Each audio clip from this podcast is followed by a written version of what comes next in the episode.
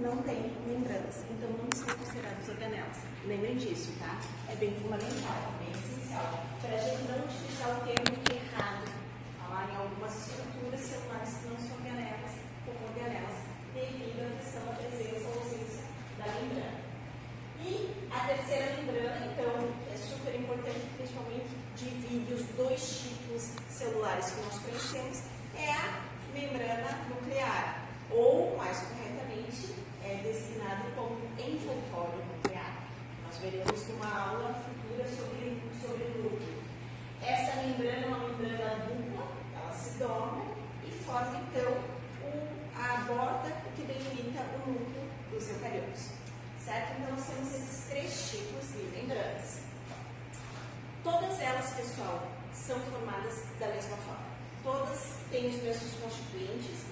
Uh, o mesmo constituintes que eu digo não é que elas ser idênticas, idênticas, vai ter a proteína A, B, C, D, E igual em todas. Pode ter a proteína A e B na citosólica, a D e a E lá na nuclear, mas o que eu quero dizer é que todas elas vão ter proteínas, vão ter lipídios, vão ter carboidratos. E todas vão ter os mesmos comportamentos que nós vamos falar durante as três aulas tá, sobre membranas, é válido para os três tipos. Por isso que a gente usa o termo membranas celulares. Tá? É bem, é, bem amplo funcionamento e delas. Então, uh, o mais interessante é quando observa uma membrana celular ao microscópio eletrônico, a gente consegue é, diferenciar bem claramente três camadas, como se tivessem três camadas. Isso é devido à estrutura da membrana per se. Ela fica com esse aspecto bilaminar porque ela possui uh, regiões polares e apolares. E quando a gente faz técnica de microscopia eletrônica, uh, nós utilizamos alguns uh, constituintes, alguns químicos, como ósmo, alguns metais, que se depositam sobre as estruturas biológicas e dessa forma eles causam colorações diferentes de acordo com a composição química dela. Então, se é apolar, uh, deposita um pouco mais e fica com essa característica mais escura. Se é uma região, desculpa, se é uma região polar, fica mais escura. Se é uma região apolar, deposita menos e fica uma região mais clara. E acaba dando esse aspecto preliminar. Vocês estão vendo lá o valor 5 a 10 nanômetros? Isso é uma espessura de uma membrana. Então, a membrana é extremamente fina. E por isso a gente não consegue ver esse, essa, esse, esse detalhamento preliminar no microscópio óptico, que é o que nós utilizaremos em aula prática, tá? Nós não temos um microscópio eletrônico para utilizar em aulas práticas. Então, nós nunca vamos conseguir ver esse detalhe. Por isso, daí tem as fotos aqui né, eh, na aula, para vocês conseguirem identificar como é que seria. Aqui é membrana plasmática, certo? Então, vem observando aqui. E aqui, internamente, que seria a parte externa da célula, aqui a parte interna, citosólica, e vocês podem ver uma outra estrutura muito parecida, que eu conseguiria diferenciar né, entre uma e outra, mas essa é a membrana do retículo endoplasmático liso, tá? E vocês podem ver o que eu disse, que o padrão preliminar é idêntico, independente se é uma organela ou se é da célula per se, da célula ver. Então, tá, isso aqui é importante. Função da membrana celular. A função dela pode variar de acordo aonde ela está. Tá? Então, ela vai ter função de compartimentalização, essa é mais geral, essa tipo, vale para qualquer situação ela está. O que é compartimentalizar? Envolver, separar, né? Então, aí vocês podem ver que tem uma lista de funções, de 1 a 8, né? Com o desenho e que é numerado aqui no desenho. Então, a número 1, por exemplo, colocou como, uh, colocou exemplificando a membrana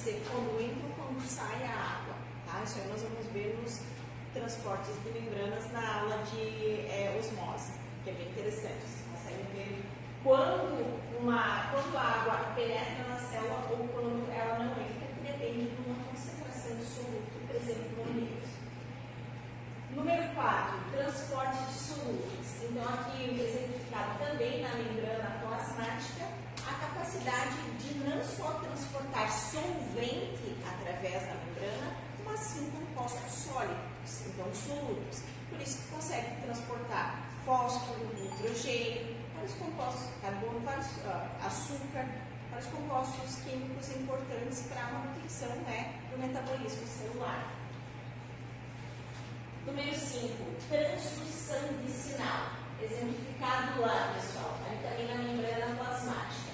O que, que é a transdução de sinal? Coloquei entre parênteses.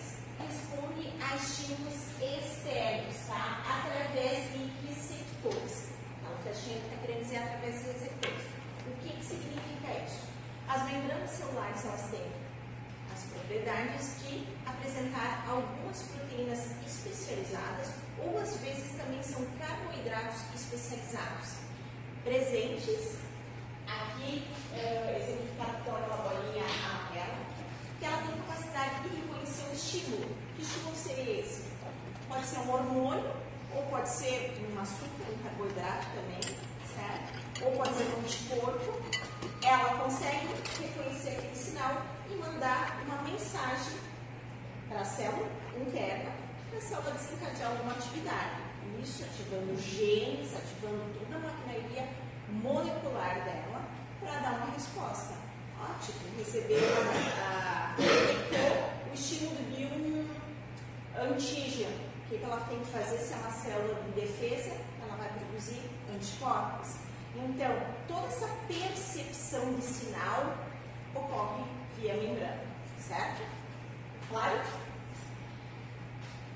Número 6, interação intercelular. Aqui, vocês estão vendo essa estrutura, estrutura aqui? Isso aqui está representando, alguém saberia dizer que está representando uma célula vegetal? Essa estrutura a gente chama de plasmodésmos. Tá? Só existem células vegetais, não tem células animais, mas nós poderíamos ter colocado aí uma outra célula animal que tem estruturas especializadas em interagir com outras células. As células animais, às vezes, têm tipo, é, projeções interdigitais que ajudam a célula a conectar com a outra e manter células vizinhas bastante unidas, estáveis. Isso é o que nos dá união de tecidos e bastante resistência. Nas células vegetais, ao contrário, elas precisam desses plasmodésmos para passar algumas substâncias de uma célula para outra. Tá?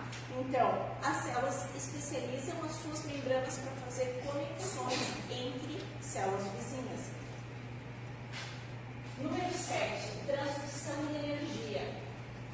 Aqui, representado em membranas da organela mitocôndria.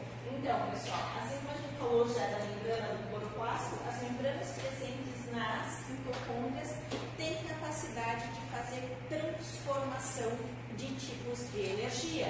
Tá? Então, transdução de energia significa quando um tipo transformado em outro tipo. No caso, aqui é uma transformação de ADP para ATP. Tá? Que nós vamos ver é a moeda energética da célula. Então, na célula a gente diz, não, não troca dinheiro, né? Mas ela troca ATP. É isso que mantém o metabolismo dela ativo. E um último exemplo seria expansão e movimento celular, que eu vou mostrar aqui.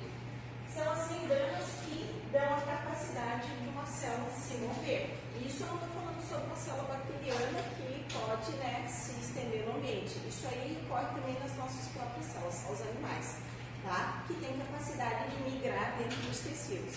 Então a gente sabe que algumas células, principalmente nós falamos de células de defesa, se elas estão em alguma região pensando que elas estão no, é, na corrente sanguínea e elas precisam chegar no tecido, sei lá, no fígado ou na pele mesmo, que tem alguma infecção, elas precisam passar algumas barreiras, elas têm que migrar através né, do, do corpo.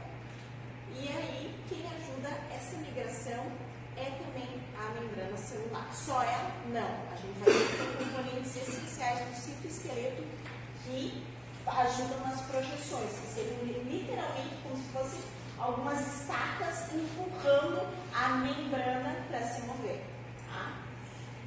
Esses são os, essas são as principais funções, essas oito que eu falei aqui, aqui abrange bastante já que essencialmente as membranas estão envolvidas em, na fisiologia celular. Tá? Aqui é só uma, uma, um resumo, recebe informações, tá? Então, recebe informações a partir que eu falei ali de transdução sinal, importação e exportação de moléculas, a questão toda de barreira seletiva ou de transporte de solutos e capacidade de movimento de expansão. É, a questão das, da, da membrana seletiva, pessoal, é tão importante que a célula não tem uma capacidade de realmente criar uma barreira entre ambiente externo e ambiente interno. De uma forma ela pode suportar, às vezes, até ambientes tóxicos, evitando de absorver determinada, determinados reagentes, determinadas substâncias. Tá? E isso é a nível de todas as membranas. Aqui no caso, vocês têm uma, têm uma representação de uma única célula bacteriana que não tem núcleo nem organelas. Nenhuma célula procariótica tem, então, membranas internas toda a célula procariótica conta só com a plasmática, então seria aqui a barreira seletiva, e no caso de uma célula eucariótica, a gente já vê o nível de uh, envoltório nuclear e barreira e membrana plasmática, sendo que as bolinhas coloridas é só para demonstrar que a barreira pode ser efetiva nesses determinados compartimentos. Com relação aos modelos, pessoal, os estudos de membrana plasmática começaram bastante, há bastante tempo, né? Então, os primeiros uh, pesquis, uh, pesquisadores, cientistas, o Nathanson e o Overton, começaram a determinar que o modelo da membrana celular era composto principalmente por lipídios ainda em 1904. E a partir dali foram vários os outros cientistas, como vocês vão lá, né? Pessoal, tem curiosidade, que ficaram explorando para determinar quais seriam os constituintes que estariam presentes, então, nessas estruturas. Até nós chegarmos em 1972, a maioria aqui né, não era nascida ainda, e eles determinarem o modelo que nós conhecemos até hoje. Então, ninguém depois do Singer Nicholson andou reinventando a membrana celular. No caso, é o modelo que se aproximou, que é o mais exato do que nós temos biologicamente. E o que, que traz esse modelo? O modelo do mosaico fluido, então, já determinou que as membranas são constituídas principalmente por lipídios, aqui representados por essas bolinhas coloridas, e elas são coloridas não simplesmente para mostrar que, né, para deixar bonito o desenho, mas principalmente para mostrar que os lipídios presentes na membrana são distintos. Então, nós temos diferentes tipos de lipídios. E que eles estão organizados de uma forma de camada dupla, ou seja, uma face intracelular ou extracelular. Como se falar de membrana, de, desculpa, de organela, então, né, citosônica ou interna à organela celular. Pelo ser sempre duas faces. E essas faces podem também ser diferenciadas de acordo com a composição que vocês forem dos cores, Tá? A gente já tá vai falar melhor, detalhar, ah, detalhar melhor isso tipo desses vídeos, mas o importante é vocês verem essas estruturas gigantescas comparadas com os lipídios, que são as proteínas. E elas podem tanto estar embebidas, atravessando as membranas, quanto podem estar anuladas uma das faces. Tá? É, além delas, o que mais vocês podem observar são outras estruturas aqui, ó, coloridinhas, saindo tanto de lipídios, estão ligadas aos lipídios, ou podem estar ligadas às proteínas. E esses são os carboidratos que estão presentes. Então, são esses três tipos de constituintes. E o mais importante, que eu vou dar esse nome de mosaico fluido, mosaico, ou seja, que é um misto de constituintes, então dá essa diversidade, mas fluido porque as membranas estão em constante dinâmica, elas se movimentam. Esses constituintes se movimentam. Então, muitas vezes, a proteína que está aqui pode preparar aqui, ou pode sair, pode se soltar. Esses lipídios podem se movimentar, já vamos ver os tipos de movimentos que ocorrem. Então, é algo totalmente dinâmico, nada estático, nada parado, certo? É, vamos começar a falar primeiramente dos lipídios. Tá, deixei cada um deles eu começo com os lipídios, aqui representados então pelas bolinhas azuis, roxinhas, e esse amarelinho embebido aqui também é um lipídio, um tipo de lipídio diferente presente nas membranas.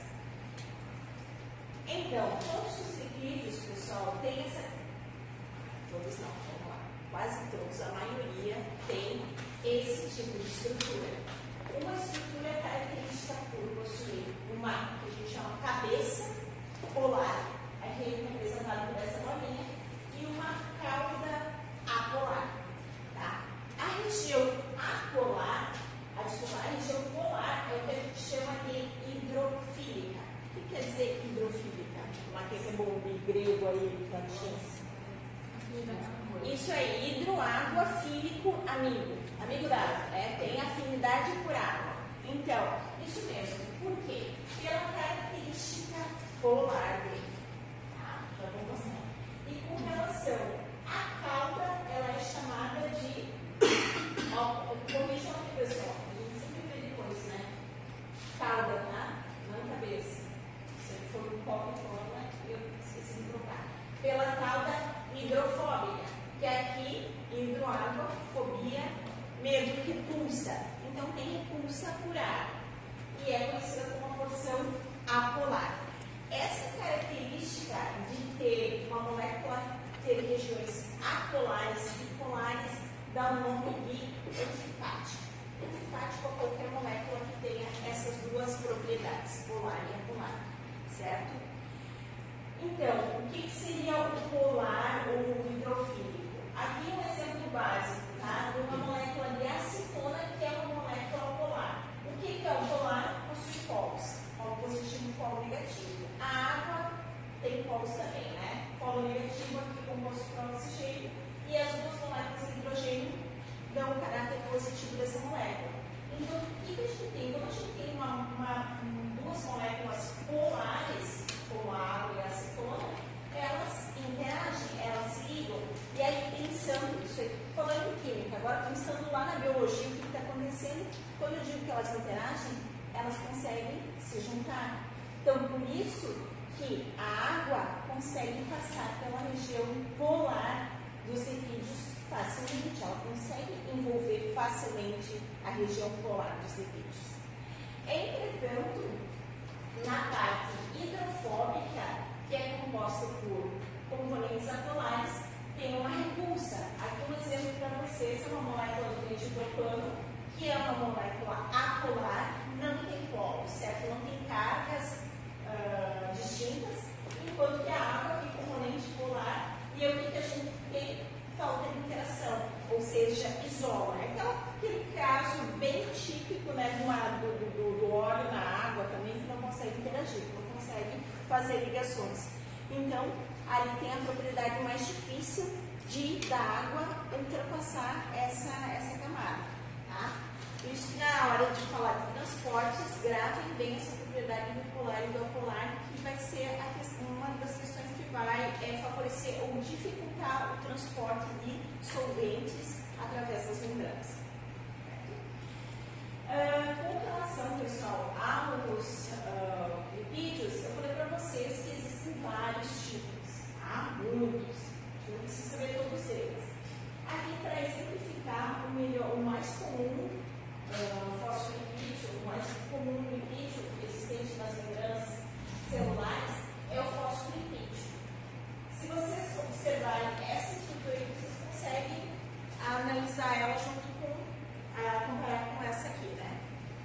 A cabeça polar, constituída por esses grupamentos, e a porção apolar, tá? Quimicamente, o que, que tem nessas regiões? Bom, no fosfolipídio, o que caracteriza é a presença grupos fosfato na cabeça polar, tá? Fosfato, e no caso da fosfatidilcolina, ela recebe esse nome porque tem um grupamento colina ligado ao grupo fosfato. Então, geralmente, os grupos que estão ligados aos fosfatos vão dar o nome final né, daquele fosfolipídio. Então, fosfatidilcolina, fosfatidilserina, de acordo com o grupo que está ligado ao fosfato. Intermediando a ligação entre o grupamento polar e a cauda apolar, a gente tem grupamentos gliceróis. Tá? Esse aqui é bem padrão, quase sempre são esses grupos. O que, que compõe o grupo apolar? Esse grupo, essa porção apolar dos lipídios é composto por uma cauda de hidrocarbonetos ou hidrocarbonada. Tá? Essa porção aqui hidrocarbonada, essas gente, elas podem ser mais longas ou às vezes um pouco mais curtas. Geralmente são duas, são duplas, mas em alguns casos, como deixa eu ver aqui, colesterol pode ser uma única cadeia. Tá? Então, geralmente são cadeias duplas, mas alguns tipos de lipídios podem ter uma cadeia curta e simples. Existe fosfolipídios com colesterol? O colesterol, o fosfolipídio é um tipo e o colesterol é outro tipo. Tá? Não existe, então, uma cadeia é, hidrocarbonetos no, caso, de colesterol ligado à, à parte hidrofóbica da molécula?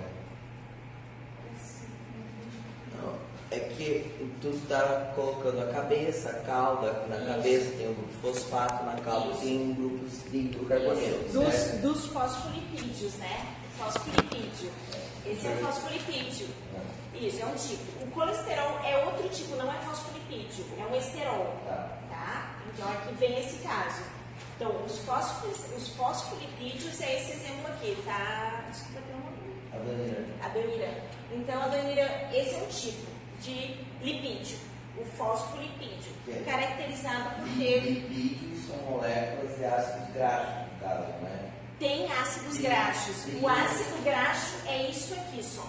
Não é todo ele. O lipídio Sim. é uma molécula composta por ácidos graxos e grupamentos polares. O ácido graxo é o apolar, é a gordura. Né? Isso.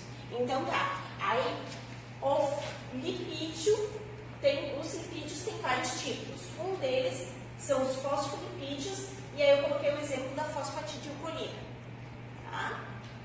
Outro exemplo de lipídio são os esteróis, que como representante mais significativo é o colesterol. Aí o colesterol, por ser um esterol, não tem grupamento fosfato. Estão vendo aqui? O grupamento fosfato está representado em amarelinho aqui nesse exemplo do fosfolipídio. E aqui que não é um fosfolipídio, que é um esterol, a gente só tem uma hidroxila, tá? que seria a cabeça, a micro cabeça polar dele, porque é muito pequena, é só um grupamento hidroxila, então compõe uma característica minúscula de, de polar para essa molécula. Por isso que o colesterol é mais conhecido por uma gordura, porque a porção de ácido graxo dele é muito maior do que a porção não, não gordurosa, né? ou seja, a porção polar. A porção apolar é muito maior. Tá? Então, esse é um tipo de lipídio. E a gente tem outros tipos de lipídios. Aqui é um glicolipídio. Um glicolipídio também não tem grupamento fosfato, está representado em amarelo, lá naquele primeiro. O que, que ele tem? Ele tem um componente hidroxila e ele tem um açúcar. E tem a porção de gordura, a porção apolar. Então, existe uma variedade de lipídios, gente. Muitos. Nós pegaríamos um livro de bioquímica, que não é o nosso caso. A gente não vocês vão fazer bioquímica com Não sei se é nesse semestre ou no próximo. Hã? Não no próximo. No próximo, aí você se estresse bem com essas moléculas. O que me interessa só é que vocês saibam que existem essas diferenças de lipídios. Os, mais, os lipídios mais abundantes na membranas, nas membranas celulares são os fosfolipídios, mas nós temos outros tipos.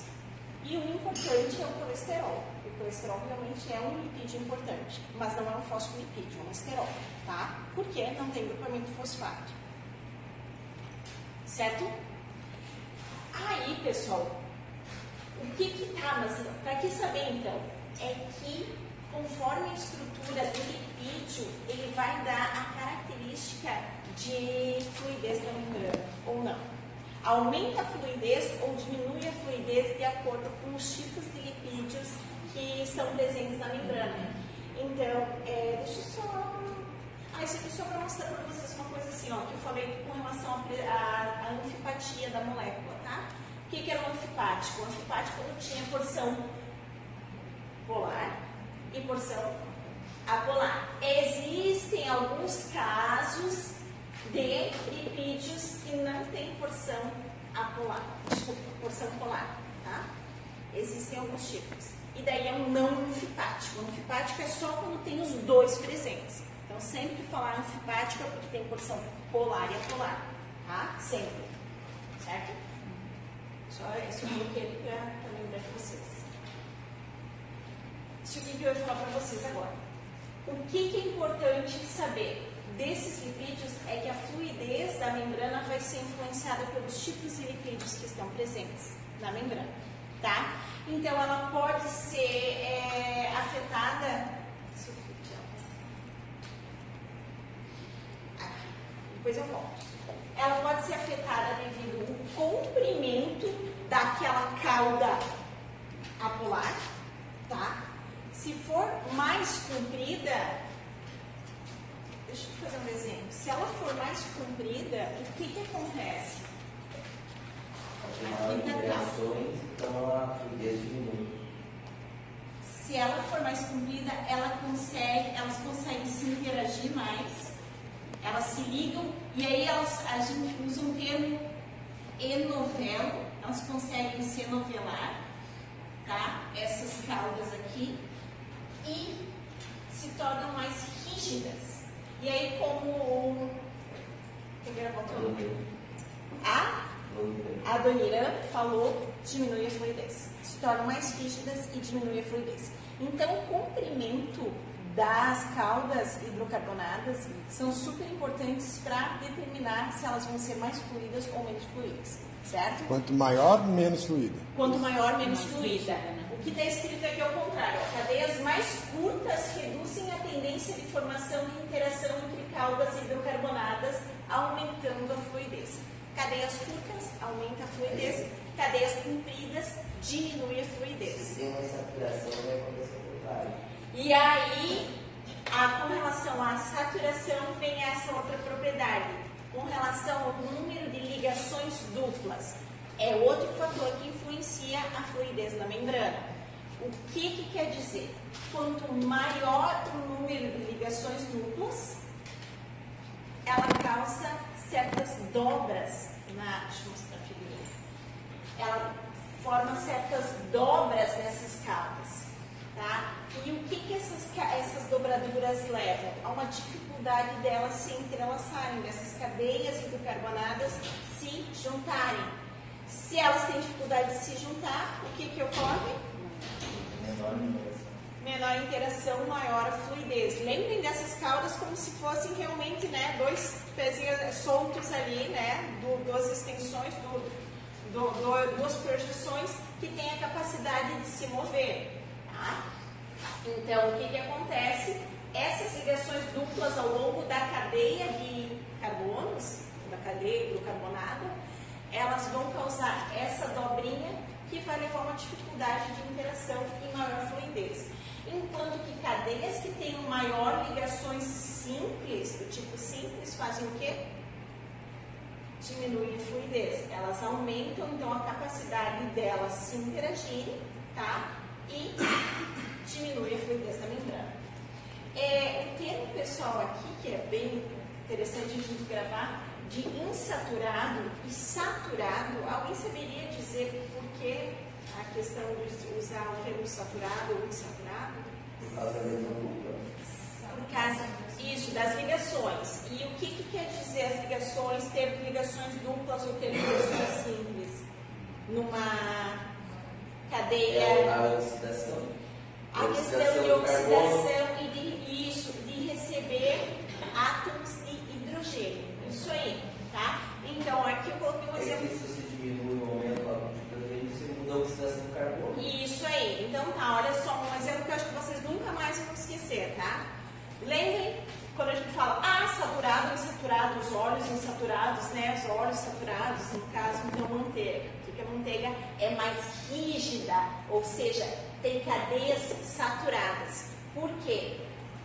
Vejam a presença de várias ligações aqui é, simples, tá? Estão vendo? Entre os carbonos, ligações simples, ligações simples, ligações simples.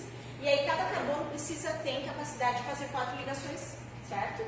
E compartilhar átomos com quatro elementos distintos. Aqui eles estão compartilhando entre dois carbonos e o que sobra compartilha com os hidrogênios. Então, se vocês olharem essa cadeia, tem capacidade de colocar mais algum hidrogênio nessa cadeia? Tem capacidade de ligar mais um hidrogênio com um desses carbonos? Ela está saturada, Deus saturou. Não tem como colocar mais hidrogênio na, na cadeia. Saturada. Insaturada quer dizer o quê? Eu ainda tenho capacidade de adicionar hidrogênios. Como? Porque eu tenho ligações duplas entre carbonos. No momento que eu clivar uma dessas duplas, eu faço o quê? Adiciono, ele tem a capacidade de ganhar átomos de hidrogênio, tá? E aí eu posso saturar ainda essa cadeia. Então aqui ó, uma cadeia monoinsaturada, ela tem uma ligação dupla, pode ainda receber então aqui hidrogênios. Aqui ó, poliinsaturada, várias cadeias, várias ligações duplas, tem capacidade de receber mais ainda átomos de hidrogênio, certo? Então seria essa a diferença entre o saturado e o insaturado, capacidade de receber hidrogênios naquela cadeia, tá? Ou de oxidar, certo? Professora, eu poderia então dizer que o nosso organismo, ele, é, ele não quebra com tanta facilidade as ligações simples são as mais difíceis de serem quebradas do que as duplas. Isso, aham, é mais fácil de limpar. reativas. É. São mais reativas. Isso, são mais fáceis de. Que ali está concentrado é, elétrons, né? Mais elétrons, maior concentração de elétrons. Então o ataque ali fica. Né? Ela, assim, ela tem maior facilidade de doar ou receber ali, de doar, no caso, né? elétrons. No caso do hidrogênio ali, compartilhar o elétron que esse carbono tem para doar. É mais fácil. São questões das ligações duplas ou ligações simples, do que seria mais fácil de ser quebrado ou não. Mas a questão toda, não precisa entrar nesse detalhe. Eu não sou professora de química. Eu sou professora de biologia. Tu é professora de química. Eu nunca vou cobrar para vocês assim a questão da reação química. Nunca, não, mas não estou longe disso. Meu interesse é real- realmente presença de ligações duplas trai- trazem maior fluidez para as minhas caldas hidrocarbonadas. Isso aí que me interessa. Ponto final. Ponto final. Que vocês saibam dizer o que está influenciando numa fluidez de uma membrana celular, comprimento da cadeia e a presença das ligações duplas. Ah, e daí mais um outro fator daí físico, que também eu não vou entrar na física, mas esse é tão óbvio, né? Temperatura. Isso é fácil, né? A gente aquece e tudo amolece, né? Aquece e amolece, chega até rimar. Então, a, a fluidez das membranas realmente acaba sendo bastante afetada, aumenta com relação a se aumentar a temperatura. E enquanto em temperaturas baixas, aí é só lembrar congelamento, né, que todas as membranas congelam, então diminui a fluidez da, da membrana. Uh, Professora, só para isso ficar na anotação clara aqui, ligação dupla, mais fluidez. Isso, Temperatura alta mais fluidez. e o inverso, né? Isso. E cadeias curtas, mais fluidez. Esses três pontos fundamentais para a gente lembrar que afetam a fluidez da membrana. Tá? É, gente, eu- eu passei aqui, agora eu vou voltar. Eu falei para vocês da fluidez, a gente falou agora direto fluidez, mas aí quando a gente fala em fluidez, é movimento da, da membrana, né? Mas como é que são esses movimentos, então? Falei, ah, que não é estático, é algo dinâmico, está sempre em movimento. Bom, os movimentos que ocorrem dentro, lá da membrana, olhando para os lipídios, são pelo menos três tipos, quatro tipos fundamentais. Rotação, que ele consegue girar como se fosse a Terra mesmo, né? O movimento de rotação. Esses lipídios giram em torno de si próprios, tá? O outro é o de flexão, é o próprio polichinelo ali, como se estivesse abrindo e fechando as caudas hidrocarbonadas, tá? Fica fazendo isso aqui. E o mais comum, o mais importante são os de difusão. Aí nós temos dois tipos de difusão. A gente tem difusão lateral, que é quando ele consegue se deslocar na mesma camada. Lembre que as membranas são sempre uma bicamada de lipídios. Uma de, tipo, de frente para outra, né? As caudas bicarbonadas interagindo e as porções polares para as faces opostas. E aí o que, que acontece? Esses lipídios podem se deslocar dentro desse plano, dessa camada, ou muitas vezes pode se deslocar de uma camada para outra. Tá?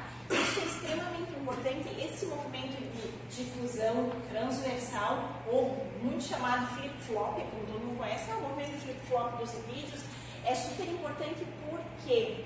Porque os lipídios, quando eles são sintetizados, Aqui está a minha explicação, tá? Vamos lá, célula, uma célula assim. O que, que acontece? Os lipídios estão sendo sintetizados lá no retículo endoplasmático liso. Aí, eles precisam chegar aqui, porque digamos essa célula está crescendo, tá? Ela tem que ficar num tamanho gigantesco. Para ela crescer, ela precisa aumentar a membrana, certo? E aí, lá dentro, nos, nas organelas, no, no, no retículo endoplasmático liso, que é a organela responsável por sin- sintetizar lipídios, ele precisa enviar esses lipídios para a membrana. Só que a gente viu que. Cadê o apagador? Alguém está vendo que eu apaguei? Tá.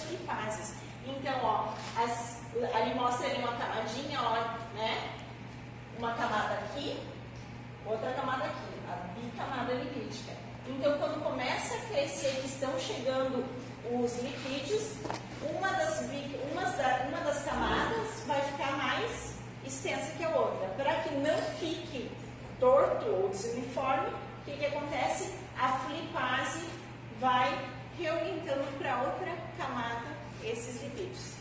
Tá? E aí a gente tem então uma simetria, que é a simetria de crescimento em ambas as camadas da bicamada lipídica. Tá? Então, tá, pessoal, aqui. Antes de terminarmos, vamos comentar sobre o colesterol. O colesterol, pessoal, que é, a gente já, já viu a estrutura dele, que é esse tipo de lipídio, um esterol, onde tem uma, um grupo polar muito pequeno, que é aquele grupo hidroxila, certo? E ele acaba tendo essa cauda polar, desculpa, não, apolar, bastante rígida, porque é composto praticamente de várias ligações simples. Então, o colesterol é um fator, é um constituinte que acaba afetando bastante a fluidez das membranas, certo? Pela constituição dele.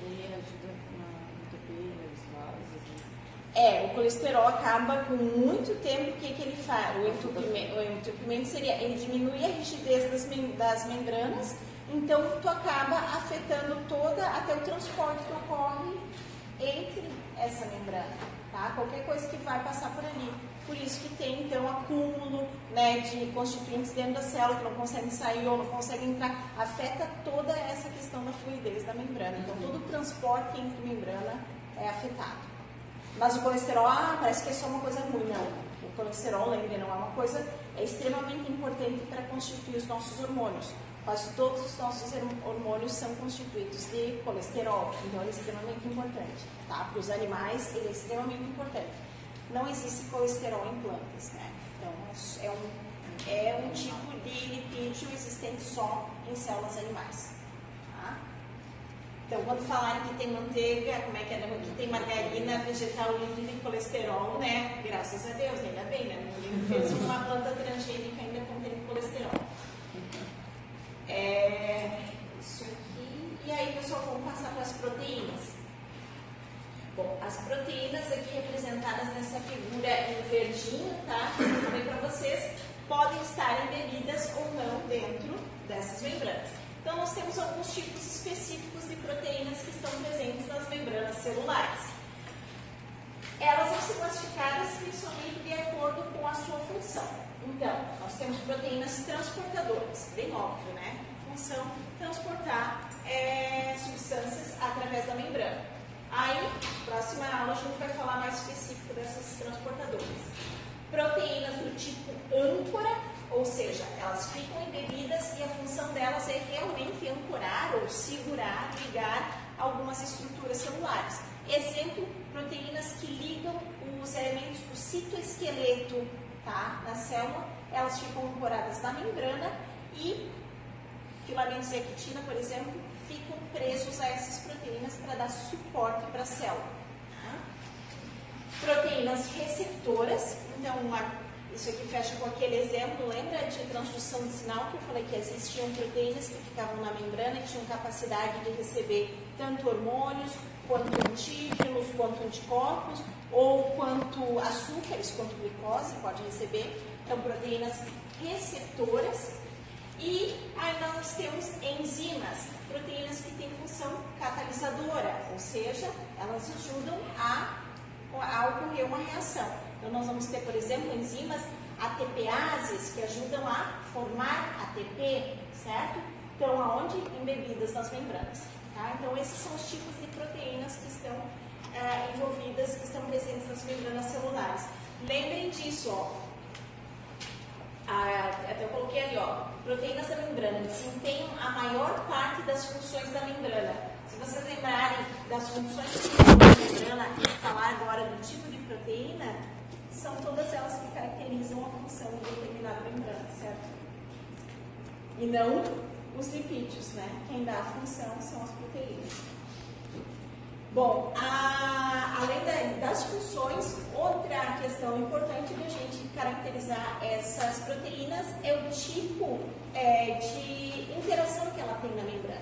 Então, nós temos proteínas do tipo intrínsecas, ou similarmente chamadas de integrais, ou também transmembranas. É o óbvio, elas atravessam a membrana uh, celular, a membrana lipídica, a, desculpa, a camada lipídica. Então, olha que vocês estão vendo um exemplo onde essa proteína, isso aqui é uma proteína, tá? Dobradinha, ela atravessa uma única vez. Existem algumas proteínas que atravessam várias vezes. Essa proteína, por exemplo, se dobrou e ela consegue atravessar várias vezes a bicamada. E existe outro tipo de proteína, que também é uma proteína transmembrana, que ela não só atravessa, mas ela consegue se organizar de forma a criar como se fosse um túnel ou um canal, que são os poros. Isso aí também a gente vai ver extremamente importantes para fazer transporte tá? entre meio extracelular e intracelular. O segundo grupo seriam as proteínas aqui extrínsecas ou periféricas, tá? Essas, como o próprio nome diz, não cruzam toda a bicamada. Elas podem estar localizadas, então, eh, presas a uma parte, a uma face dessa bicamada ou a outra, tá? Elas podem, elas mesmas, estar embebidas nessa bicamada lipídica ou podem estar presas aos lipídios, certo? Aqui exemplo, ó, proteína em verde se ligando a lipídios que estão representados aqui em vermelhinho. Ou ainda, essas proteínas podem ser do tipo de ligação a uma outra proteína que já estava embebida, que já era uma transmembrana.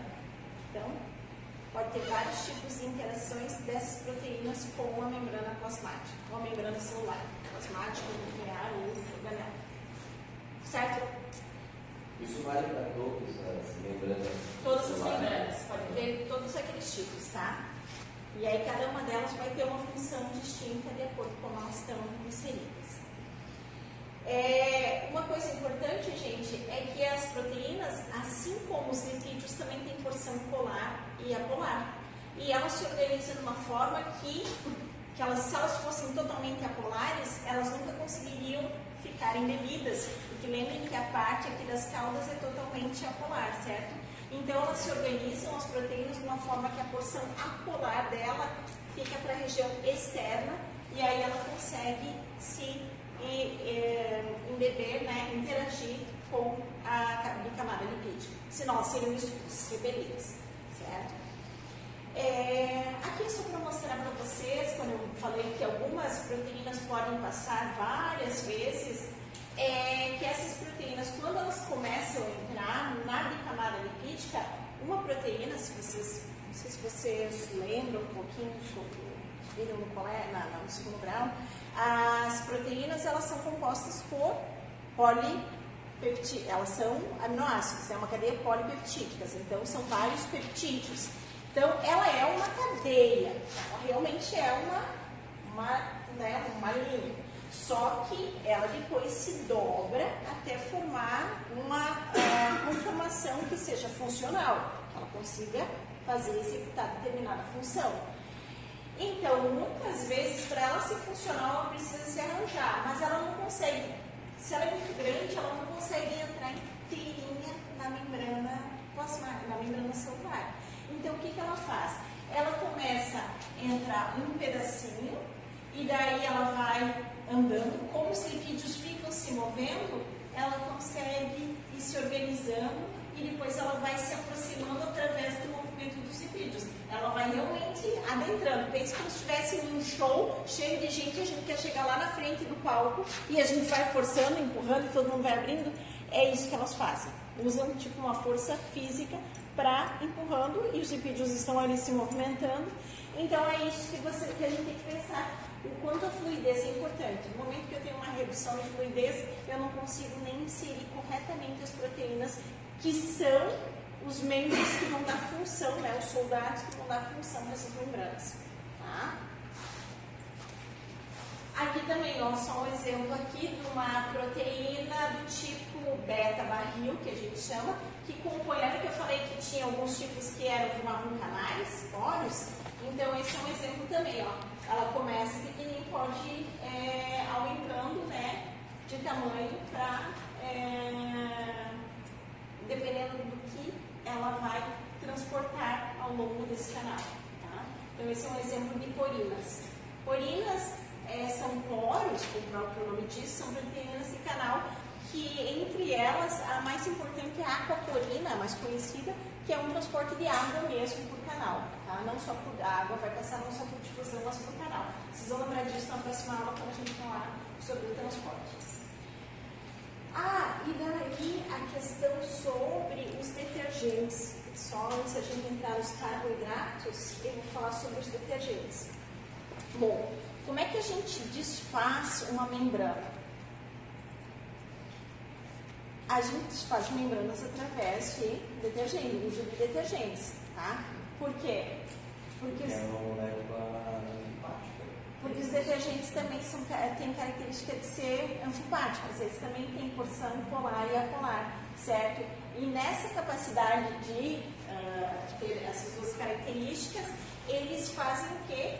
Aqui tem um exemplo do detergente, ó, mostrando bem direitinho porção polar e apolar. Eles conseguem interagir com os lipídios. Eles têm a mesma estrutura, é uma mimetização numa estrutura do lipídio.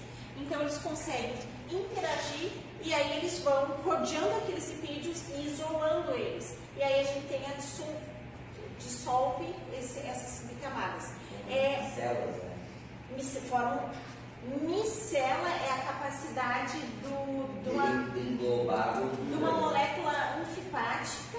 Então, a micela pode ser formada só por lipídios também.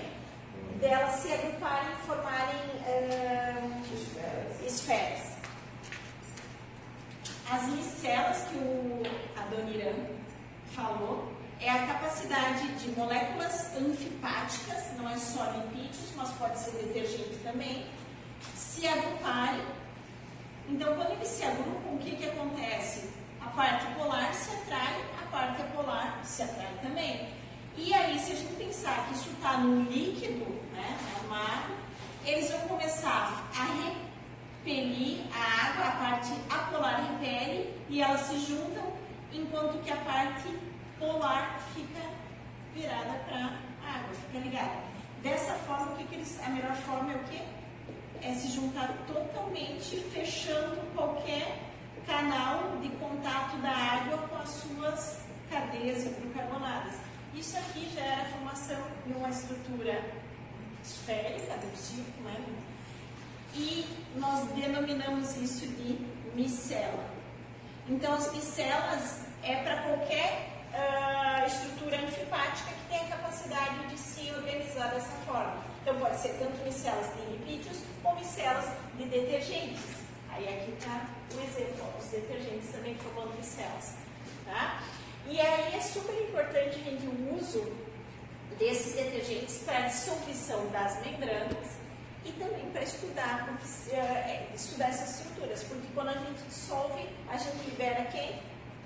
Todos os constituintes presentes lá e a gente consegue isolar e determinar quais são as proteínas que estão lá presentes, quais são os tipos de lipídios presentes, a gente desmembra e isola as membranas. Tá? Aqui um outro exemplo bem importante de proteína presente nas membranas celulares, e esse aqui o mais importante ah, é um, exe- um exemplo de uma proteína extremamente importante presente na membrana plasmática, tá? Na- que não é no caso de membrana nuclear nem organelar. Membrana plasmática é a espectrina. Lembra que eu falei para vocês que algumas proteínas podem servir de ancoragem? Elas ancoram constituintes celulares. Então, a espectrina é uma proteína que, que ancora os constituintes do citoesqueleto, aqui no caso, filamentos de actina. As membranas, pessoal, as membranas celulares, a membrana plasmática, para ela manter a forma da célula, ela precisa ter um suporte. Então, se a gente conseguisse é, cortar uma célula, a gente viria que logo abaixo dela existem constituintes extremamente importantes para suportar a forma dela. E esses constituintes são os filamentos de actina. Tá? Eles ficam bem juntinhos. Só que eles não conseguiriam ficar tão próximos às membranas se nós não tivéssemos uma proteína extremamente importante ligada a essa membrana que consegue segurar. Fiz pequeno, né? Vocês não conseguem ver. Vou dar um zoom. Ele é na parte interna e externa. Na parte interna. Aqui está a parte extracelular e aqui a parte interna, citosólica, tá? E aí o que, que a gente tem? Uma proteína ancorada na face interna da célula, prendendo então esses filamentos de actina. E aí vai deixando. Agora pega isso e estende ao longo de toda a face interna da membrana plasmática isso dá resistência para as células, porque também a membrana é fluida, seria muito fácil de romper, né? De, de, qualquer força poderia causar um dano, então ela precisa ter suporte. Um dos suportes é dado por tecido esqueleto, que a gente vai ver mais adiante, nós já antecipamos agora a função, e ficam presos através de proteínas que estão presentes na membrana. Tá? E são essas aqui, a espectrina. Então, essa proteína é representada em vermelhinho. Nesse, nesse desenho, o que, que a gente tem de representação? Quem está em cinza aqui é a membrana, tá? Lado interno da célula e no plano de baixo estaria lá do resto da celular. E aí nós temos a espectrina em vermelho e prendendo aqui em verdinho a actina. Essa aqui ó, seriam proteínas do tipo transmembrana, aquelas que atravessam a membrana, tá? Aqui nós teremos outras proteínas, mas aqui também seria uma outra representada transmembrana. E aqui é uma foto dessa representação desse desenho, uma foto real, tá? Via microscopia eletrônica, mostrando aqui, ó, mais escurinho, conseguem ver?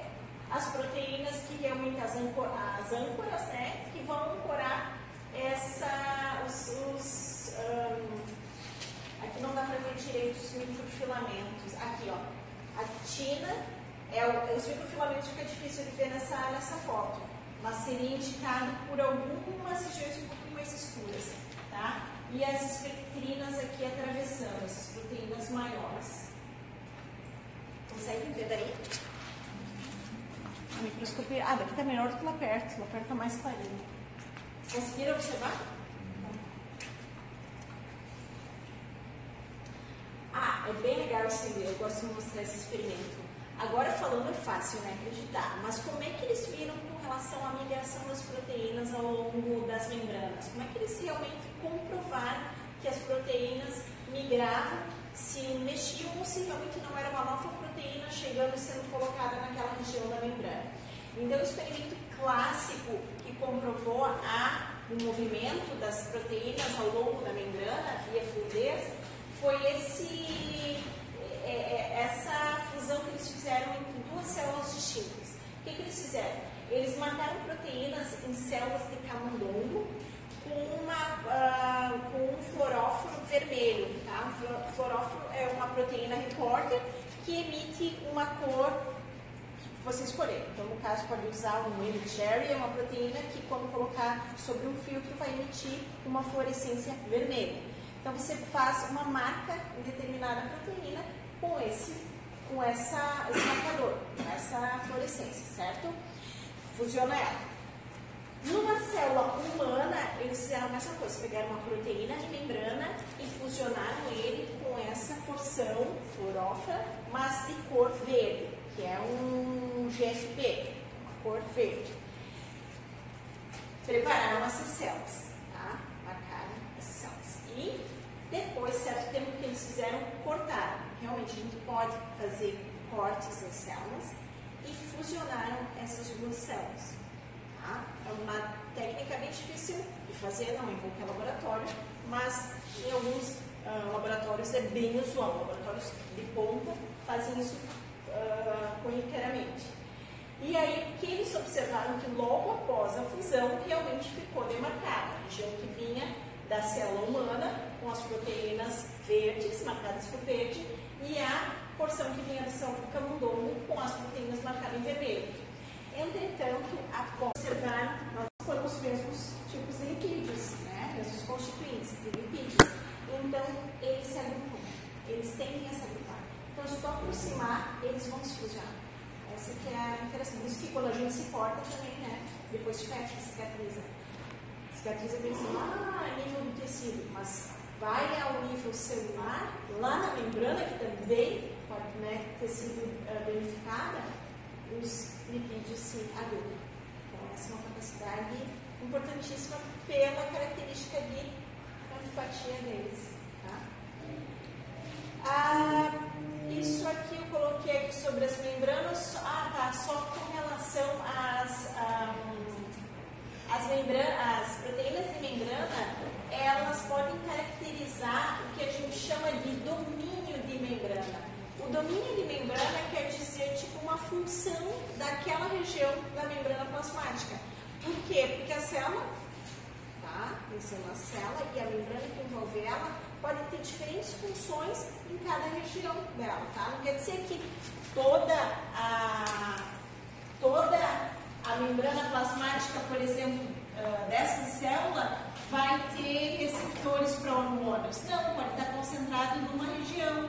Na outra região, eu posso ter proteínas que são responsáveis por fazer interação com a célula vizinha. Daí vai estar representada aqui, ó. a célula vizinha que tem as mesmas proteínas para interagir. Então a gente pode ter domínios na membrana, tá? E aí vai ser caracterizado por diferentes proteínas envolvidas lá. Então, exemplos, ó, vai ter domínios uh, compostos por proteínas ligadas ao córtex celular. O que é isso, ligadas ao córtex celular? Ser uma coisa tão diferente.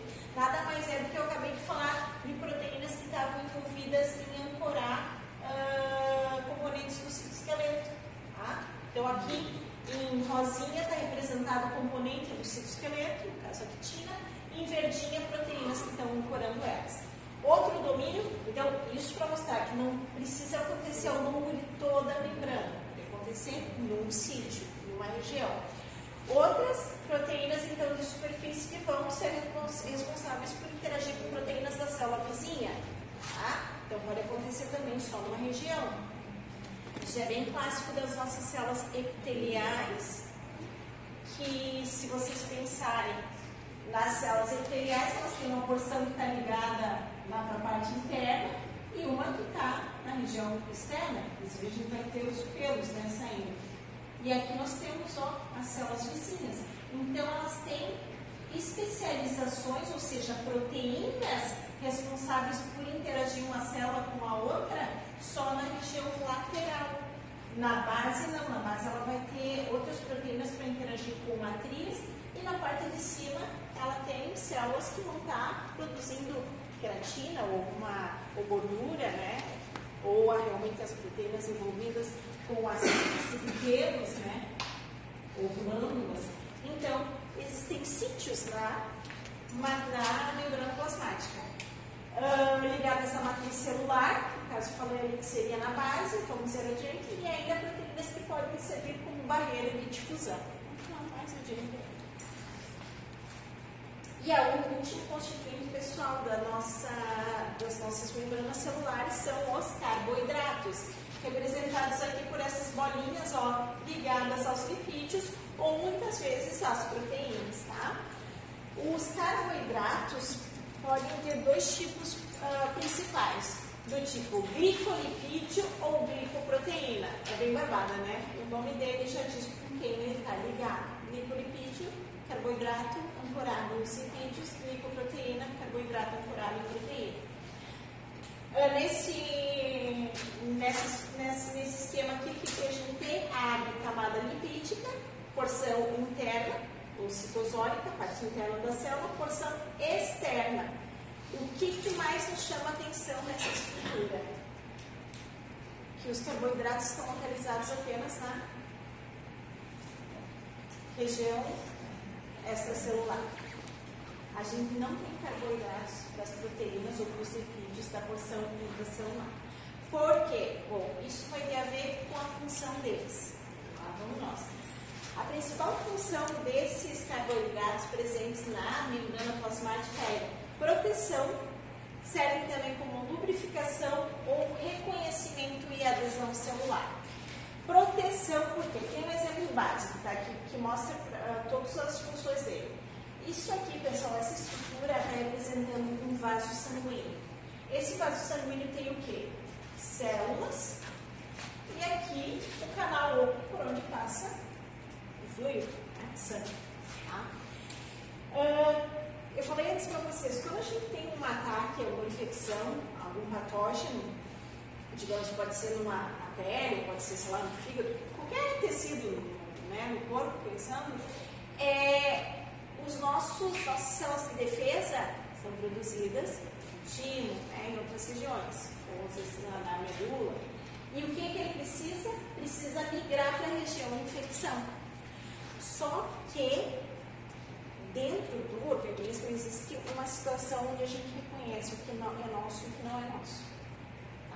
E tudo é sinalizado. Tudo, tudo, tudo. O deslocamento de uma célula de um lado para o outro é tudo, tudo, tudo, através de sinais. Então, tipo, ela tem que saber as palavras, a senha, para entrar de um lado para o outro, tá? Para passar por algumas portas. E essas senhas seriam dadas por carboidratos presentes na membrana plasmática. Então, o neutrófilo que está vindo lá, que foi produzido né, no timo e tal, está vindo e precisa adentrar, passar essa barreira de células para entrar na porção do tecido que está infectado com algum patógeno. As células que estão aqui só vão deixar ele passar se elas reconhecerem como algo próprio, algo do organismo que precisa realmente passar essa barreira. Que essas são barreiras de proteção também. Então, elas reconhecem moléculas presentes na superfície deles. Essas moléculas são polissacarídeos, oligosacarídeos, ou melhor, carboidratos de uma forma geral, que estão presentes ali. Tá? E mais, as moléculas presentes nessas células que fazem o reconhecimento também podem ser constituídas de carboidratos. A mais conhecida delas é a lecitina. A lecitina é um tipo de carboidrato que está presente, então, na superfície celular e reconhece outros carboidratos de outras células para ter a interação e realmente tipo, firmar o contato. Ok, é você mesmo que pode passar por aqui. Então tá, liberada a passagem. Então elas servem como? Aí a questão de proteção e reconhecimento, né? Então é toda a sinalização de é, reconhecimento do que é próprio e do que não é próprio do organismo, tá? Certo? Ah, é, isso também é bastante importante, gente. Alguns desses carboidratos, até durante a. Durante o que, que é. O, durante o, o reconhecimento do que é um patógeno. Então, tem alguns oligosacarídeos que são específicos de determinadas bactérias, né, determinados patógenos, de determinados patógenos e que vai caracterizar que aquilo não é próprio do organismo. Né? Então, aí desencadeia uma reação de, é, de defesa. Algumas pessoas que têm alergia também podem reconhecer alguns, alguns oligosacarídeos presentes em alguns constituintes, em algumas células, por exemplo, células vegetais, né, que a gente pode consumir, que pode desencadear uma reação alérgica. Né? Ah, então, hã? mas como é que é essa reação Não, daí é uma reação de produzir anticorpos contra aquela determinada célula que foi ingerida. Porque quando tu pensa assim, ó, ah, eu comi tomate, eu sou alérgico. Pode ser sobre inúmeras substâncias presentes no, no, no tomate, né? Mas tu pensa, tomate é um ser vivo, um eucarioto, que tem uma célula que possui uma membrana, que possui cargos, né, que possui carboidrato, que possui uma série de é, lipídios, proteínas e tudo mais. Então, alguns desses carboidratos podem desencadear alguma reação. Tá? Aí sim, aí depois vai ter a ativação dos neutrófilos da, da bactéria de proteção. Enfim, só para terminar, lembrem que é, aqui não tem uma fotinha. Lembrem que essa camada de carboidratos presentes na membrana tem um nome bastante importante, que é o. Quem vai lembrar? Glico, glicocálix. Tá? O glicocálix é então a- o conjunto desses carboidratos presentes então sobre é, revestindo, revestindo a membrana plasmática. É, só para terminar nossa aula, então, A bicamada lipídica é totalmente assimétrica, tá? Não lembre, não é igual de um lado ou do outro. Aqui tem um videozinho bem legal que eu sem internet não consegui conectar. É um vídeo que mostra a fluidez. Bom, eles fizeram uma animação e mostra as proteínas migrando e tal, assista em casa. Tá? E aí, uh, não, né, não, não esquecer que é, dentro das bicamadas lipídicas existem algumas regiões chamadas de rafts ou lipídios rafts, que são pequenos domínios, lembra que eu falei dos domínios de membrana, e eles estão então envolvidos com é, atividades específicas, pode ser de ancoramento de alguma proteína específica ou de sinalização. Esses são os domínios rafts. Isso aí é mais um vou cobrar de vocês isso aí, só para vocês lembrarem o nome de um desses domínios que a gente tinha falado aqui, tá? Lembra desses domínios de proteínas? Aqui? Os vários domínios. Então, um desses domínios se chama RAFT. Tem sido um dos domínios é explorados agora. Mas isso é lipídios, não? E aqueles outros Não, não é caso, é terminando tudo. É um, é um, é um domínio de lipídio. É, eu terminei carbo aqui, ó. Isso. Tá? Ah, não, mas é que aqui é só para antes era de proteína, né? Pra... Isso, isso, só de proteína. Então aqui era das, das proteínas, tá? Isso. Domínios uh, compostos de proteínas. Isso. Aí nós falamos dos carbos que não formam domínios, que estão investindo totalmente. E só para lembrar da bicamada lipídica, que é assimétrica, hoje em dia tem se falado muito desses domínios lipídicos. Isso. De curiosidade, né? do lado do. É. Do lado do milho.